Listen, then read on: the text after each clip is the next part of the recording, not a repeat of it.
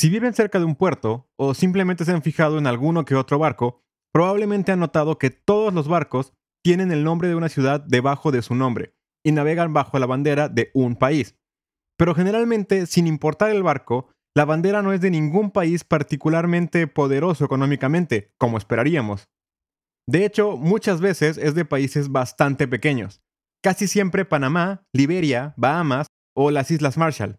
¿Por qué? Pues la respuesta fácil es para tener más ganancias.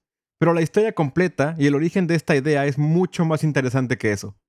Esto es un dato nuevo sobre las banderas de conveniencia.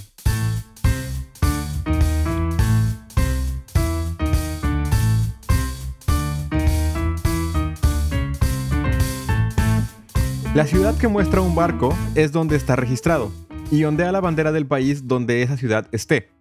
Registrarse ahí quiere decir que el barco se va a regir por las leyes y normas de ese país, y es a quien le pagará impuestos. Si va a obedecer completamente a ese país, tendría sentido pensar que los barcos usan la bandera del lugar donde se construyeron, o de donde se financiaron, o incluso tal vez de donde navegan generalmente. Y así es como solía ser, hasta el siglo XX, cuando varios barcos de Estados Unidos empezaron a cambiar su bandera por la que hasta el día de hoy sigue siendo la bandera más popular para los barcos. Panamá. Después de haberles ayudado a conseguir su independencia de Colombia, Estados Unidos había conseguido tener muchísimos beneficios políticos y económicos sobre Panamá, prácticamente dirigiendo todo el país y empezando a crear uno de los paraísos fiscales más grandes e importantes del mundo. Entre las ventajas que consiguieron estuvo que Panamá permitiera el registro de barcos a cualquier compañía en Panamá, fuera de un ciudadano o de un extranjero, lo que ahora se llama un registro abierto.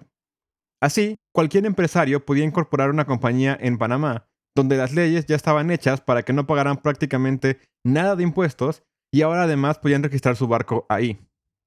Para hacerlo aún más fácil, podían hacerlo desde cualquier consulado de Panamá, así que nunca en su vida tenían que siquiera molestarse con viajar hasta allá, y podían hacerlo simplemente en Nueva York, Washington o cualquier ciudad del mundo con un consulado panameño. Registrándose en Panamá, no tenían que seguir las leyes de Estados Unidos, y ese fue el gran beneficio en 1920. Con la prohibición de alcohol en Estados Unidos, varios barcos de pasajeros empezaron a cambiar su bandera para poder seguir sirviendo alcohol en los viajes, que era completamente legal en Panamá. La bandera panameña se volvió tan común que el mismo gobierno de Estados Unidos empezó a apoyar a las compañías a hacer el cambio. Ahora podían hacerlo en cualquier consulado americano si es que no había uno panameño cerca de ellos. En 1935, la Standard Oil Company cambió su bandera para aprovechar las leyes laxas y los impuestos bajos. Fue la primera compañía realmente grande que lo hizo, y a partir de ahí se volvió algo que prácticamente todas las empresas harían. Unos pocos años después recibió su nombre, bandera de conveniencia, cuando se empezó a usar la segunda bandera más popular del mundo, al menos hasta hace unos años, que es la de Liberia. Casualmente, o no, Liberia es otro país donde Estados Unidos tiene gran influencia, en este caso literalmente creando el país completamente desde cero. En Liberia, el exsecretario de Estado estadounidense y representante de ese país en las Naciones Unidas, Edward Stettinius, se dio cuenta que tenía la posibilidad de crear una nueva y mejor Panamá en cuanto a paraíso fiscal se refiere. En 1948, durante la Guerra Fría, Edward renunció a su puesto en las Naciones Unidas y creó una compañía basada en Estados Unidos, que se llamó The Liberian Registry.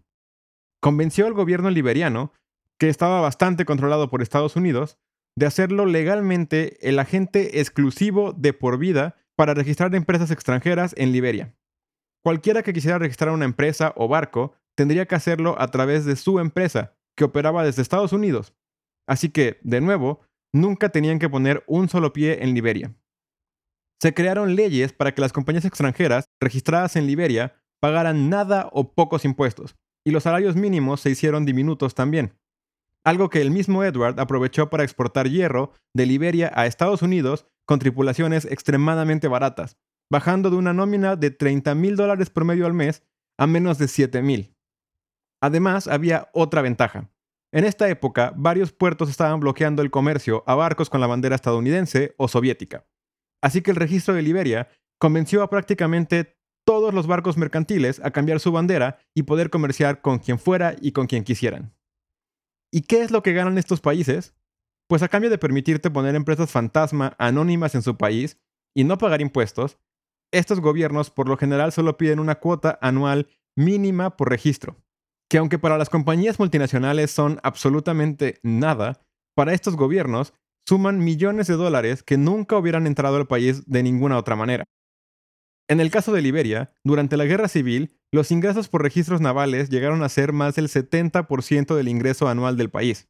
Y es tan fácil hacerlo que cualquiera puede registrar su empresa o barco en Liberia usando la página de Internet, llenando un pequeño formulario y pagando nada más 1.500 dólares.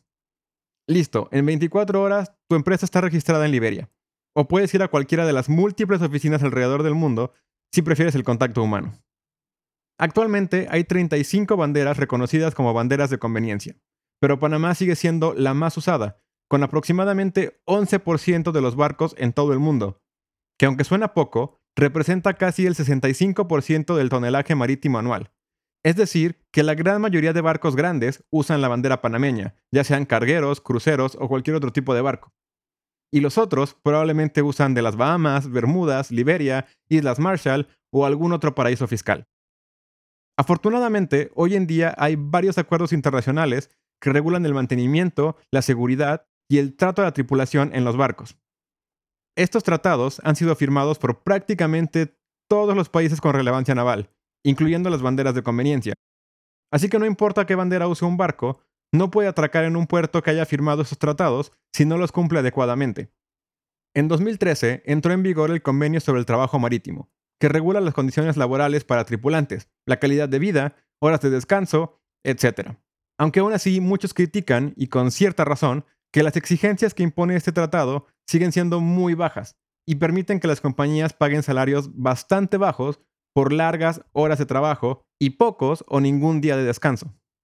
Por eso, la mayor parte de la gente que trabaja en alta mar viene de países del sureste asiático, Centro y Sudamérica o Europa del Este, donde lo que para gente de países más desarrollados sería salarios mínimos o menos, para ellos es un salario bastante alto. Países como India, Filipinas e Indonesia son los principales, pero también muchos de América, como México, Perú, Ecuador, Brasil, etc. Las ventajas principales de usar una bandera de conveniencia hoy en día son principalmente el no pagar impuestos y los requerimientos mucho más pequeños sobre la tripulación. Un registro convencional o cerrado en un país tal vez más desarrollado usualmente pide que la empresa que registra el barco sea controlada por ciudadanos del país, que el barco haya sido construido ahí y también puede pedir que cierta cantidad de la tripulación sean ciudadanos. Por ejemplo, para navegar con la bandera estadounidense, el barco debe ser construido en Estados Unidos. El capitán o ingeniero en jefe debe ser ciudadano estadounidense. Y todos los tripulantes deben ser ciudadanos o deben contar con un permiso de trabajo estadounidense.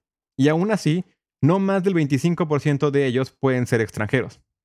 Además de esto, hay otras desventajas, como costos extras y que los puertos pueden decidir qué barco entra primero o después dependiendo de qué país viene.